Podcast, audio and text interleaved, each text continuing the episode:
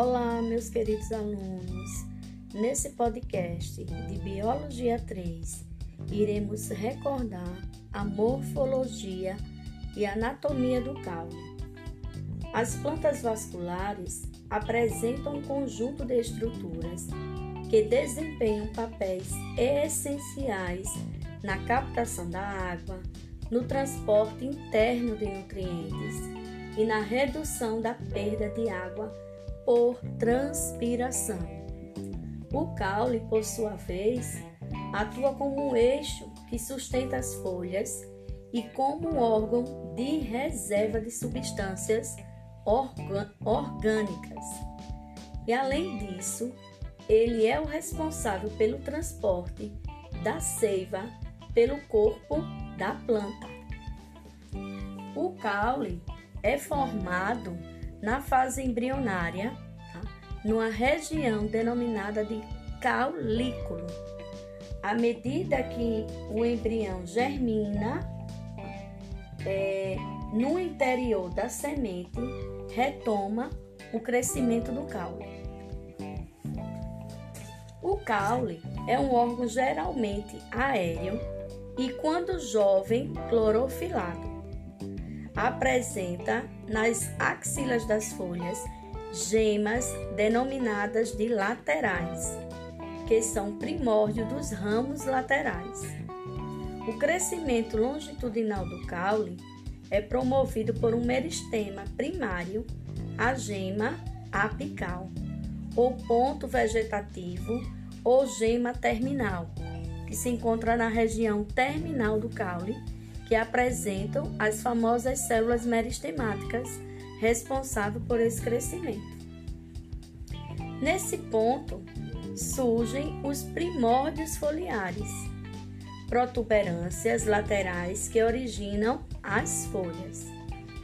A região de inserção da folha ao eixo caulinar denomina-se nó do caule. Já o intervalo entre dois nós sucessivos denomina-se entrinó.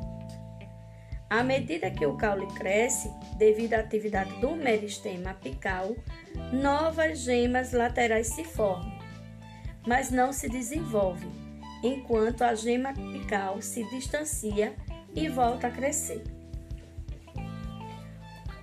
O caule é classificado de várias formas.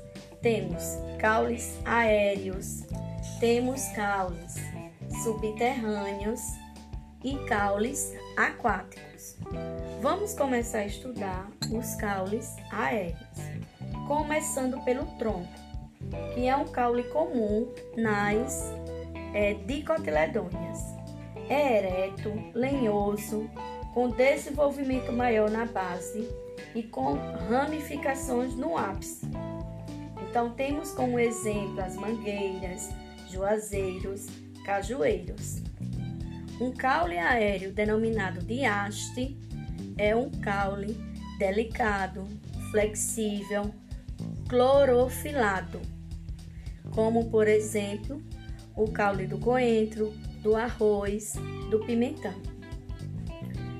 Um caule aéreo denominado de colmo, é um caule não ramificado que apresenta uma, uma clara divisão entre nós e entre nós, ou seja, é um caule aéreo todo segmentado. Temos como exemplo né, o caule do milho, da cana-de-açúcar, do bambu. Um caule aéreo classificado como estipe Caracteriza-se por ser lenhoso, resistente, cilíndrico e sem ramificação. As folhas elas se encontram no ápice, na região terminal, como por exemplo as palmeiras, o coqueiro, o buriti. Um caule classificado como sarmento é um caule aéreo rastejante. Ele cresce paralelamente ao solo e apresenta geralmente um ponto de fixação no solo, como a abobrinha e a videira. Um caule denominado de estolho ou estolão também é um caule rastejante, só que ele é mais fino e apresentam várias, vários pontos de fixação no solo. E isso ocorre porque se formam gemas ao longo do caule. Temos como exemplo de estolão, o morangueiro e a grama. Vamos ver um caule trepador, que também é um caule aéreo. Só que ele cresce, é um caule que cresce sobre um suporte, prendendo-se nele por meio de elementos de fixação, como por exemplo as gavinhas, que são modificações caulinares ou foliares. Vamos agora é, recordar os caules subterrâneos, como por exemplo o rizoma, que é um caule que cresce normalmente na, horizon, na horizontal sobre o solo e dele partes raízes e elementos como folhas que, que emergem para o ambiente aéreo. Esse caule ele, é, ele cresce de forma paralela, como é o caso da samambaia e da bananeira. Outro caule subterrâneo é o tubérculo. O tubérculo é um tipo de rizoma só que ele acumula substância nutritiva, como por exemplo amido, proteínas. E temos como exemplo de tubérculo a batatinha, que pode ser chamada de batata inglesa, e o gengibre. Cuidado para não confundir tuberosa, raiz tuberosa, com caule tubérculo. Uma forma de você diferenciar um um tipo de, de planta, se é caule ou raiz, e que armazena substância nutritiva, é você observar se naquela, naquela região da planta que acumula substância nutritiva tiver uns pontinhos escuros, que são umas gemas, são olhinhos, né? Do, da, da gema, como é o caso da batatinha, isso aí vai ser um caule que vai ser classificado como tubérculo. Então, o caule tubérculo tem esses olhinhos que são chamados de gemas, que tem a capacidade de produzir, originar um, um novo vegetal. Outro caule subterrâneo é um bulbo, que é um caule é, globoso, tá? E que ele é formado por um conjunto de folhas dispostas circular, circularmente e essas folhas elas são repletas de substâncias nutritivas. Essas folhas elas são chamadas de catafilos, como é o caso do, da cebola, como é o caso do alho, que tem aquelas folhas modificadas que envolvem aquele caule globoso, denominado de bulbo. Temos também caules aéreos. Esses caules aéreos, perdão, esses caules aquáticos, eles são caules flutuantes. Encontram-se tecidos parenquemáticos aeríferos que armazenam, que acumulam ar e com isso têm a facilidade de flutuar que é o caso da Vitória Régia. Os caules também apresentam algumas modificações caulinares. É, essas modificações caulinares, caulinares geralmente elas visam melhorar a adaptação desses vegetais a determinadas condições ambientais. Então, por isso que o caule sofre algumas modificações, por uma questão de adaptação. Então, temos como exemplo as gavinhas, que são modificações ou adaptações caulinares, mas que pode também ser foliar, que tem por finalidade de fixar o caule das plantas trepadeiras, que são aquelas plantas que utilizam-se de um suporte. E, esses, e essas gavinhas são estruturas que têm uma forma filamentosa e que se enrolam parecendo uma, uma molinha e se fixa num, no suporte. Encontramos essas gavinhas né, no, no maracujá, na uva, na, que é a videira, encontramos essas gavinhas. Os espinhos são ramos curtos, atrofiados e pontuagudos, com função de defesa.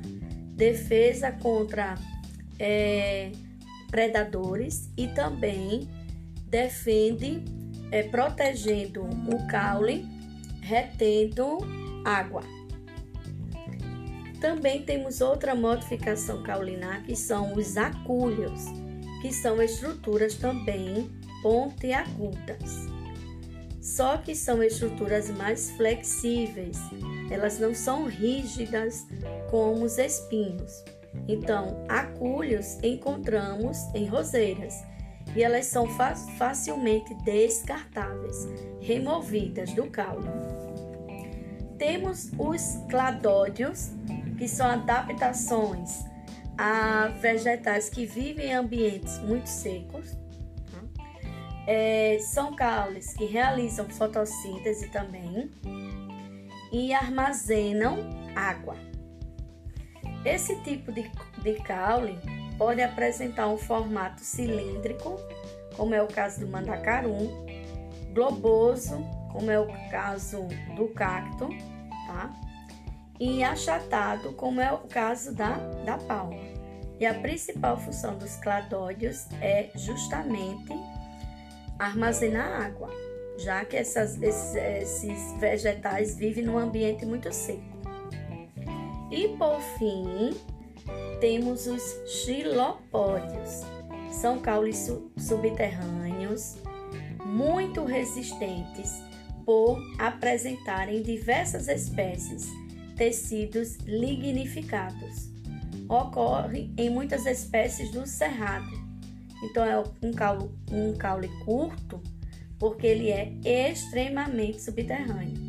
Tá? É um caule que se encontra no solo, numa região bem mais profunda. Vamos falar também sobre a morfologia interna do caule cortando, né, realizando um corte transversal do caule, podemos observar uma estrutura primária, que geralmente é encontrada no caule jovem, e podemos encontrar uma estrutura secundária presente no caule adulto. No caule jovem, né, essa estrutura primária ela apresenta uma epiderme um córtex e um cilindro central. Nessa epiderme do caule jovem, é uma camada de células geralmente uniestratificada e aclorofilada, não tem clorofila. Essas células é, secretam tá? um tipo de lipídio, que é a cutina, que serve como um impermeabilizante. Nessa epiderme também encontramos estômatos, que são responsáveis pelas trocas gasosas.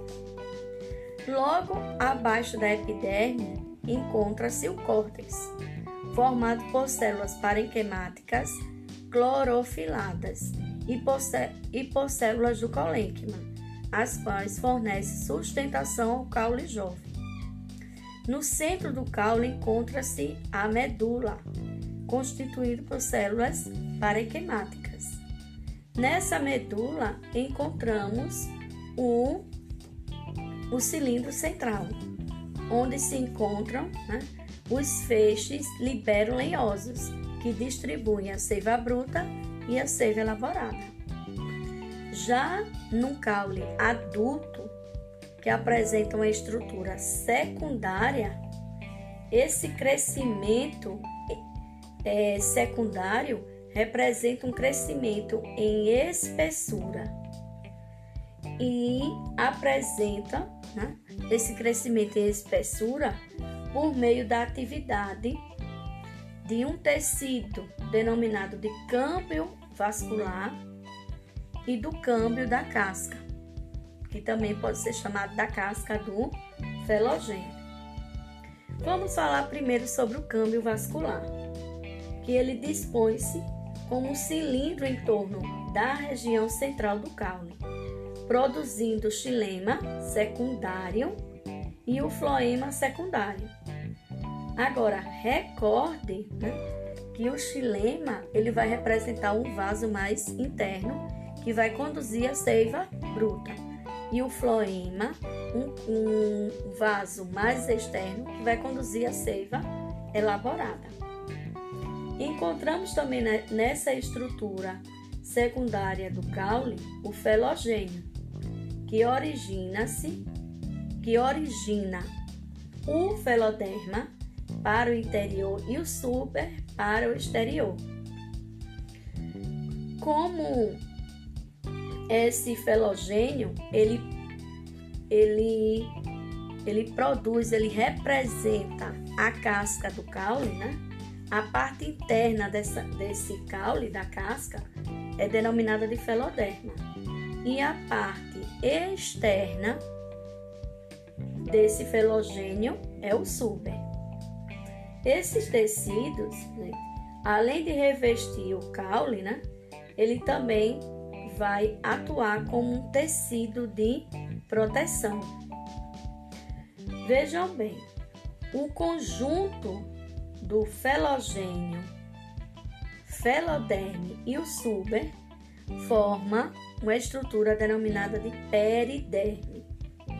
Portanto, a periderme protege os vasos condutores, ou seja, essa casca desse tecido secundário do caule protege os vasos condutores, que são os vasos que conduzem a seiva bruta. Geralmente, né, frequentemente, a periderme sub e casca são confundidos. Mas lembre-se que o sub é apenas, apenas uma das três partes da, da periderme. Um tecido secundário que substitui a epiderme, ou seja, na parte no caule jovem se tem epiderme, que é a parte externa do caule. No caule adulto deixa de ser epiderme para ser periderme, que vai ser aquela região de revestimento e proteção. E com isso, meus queridos alunos, finalizamos esse podcast tá? Eu, professora Jane, quero desejar a vocês um excelente estudo sobre a morfologia do caule. Um grande abraço e fiquem com Deus.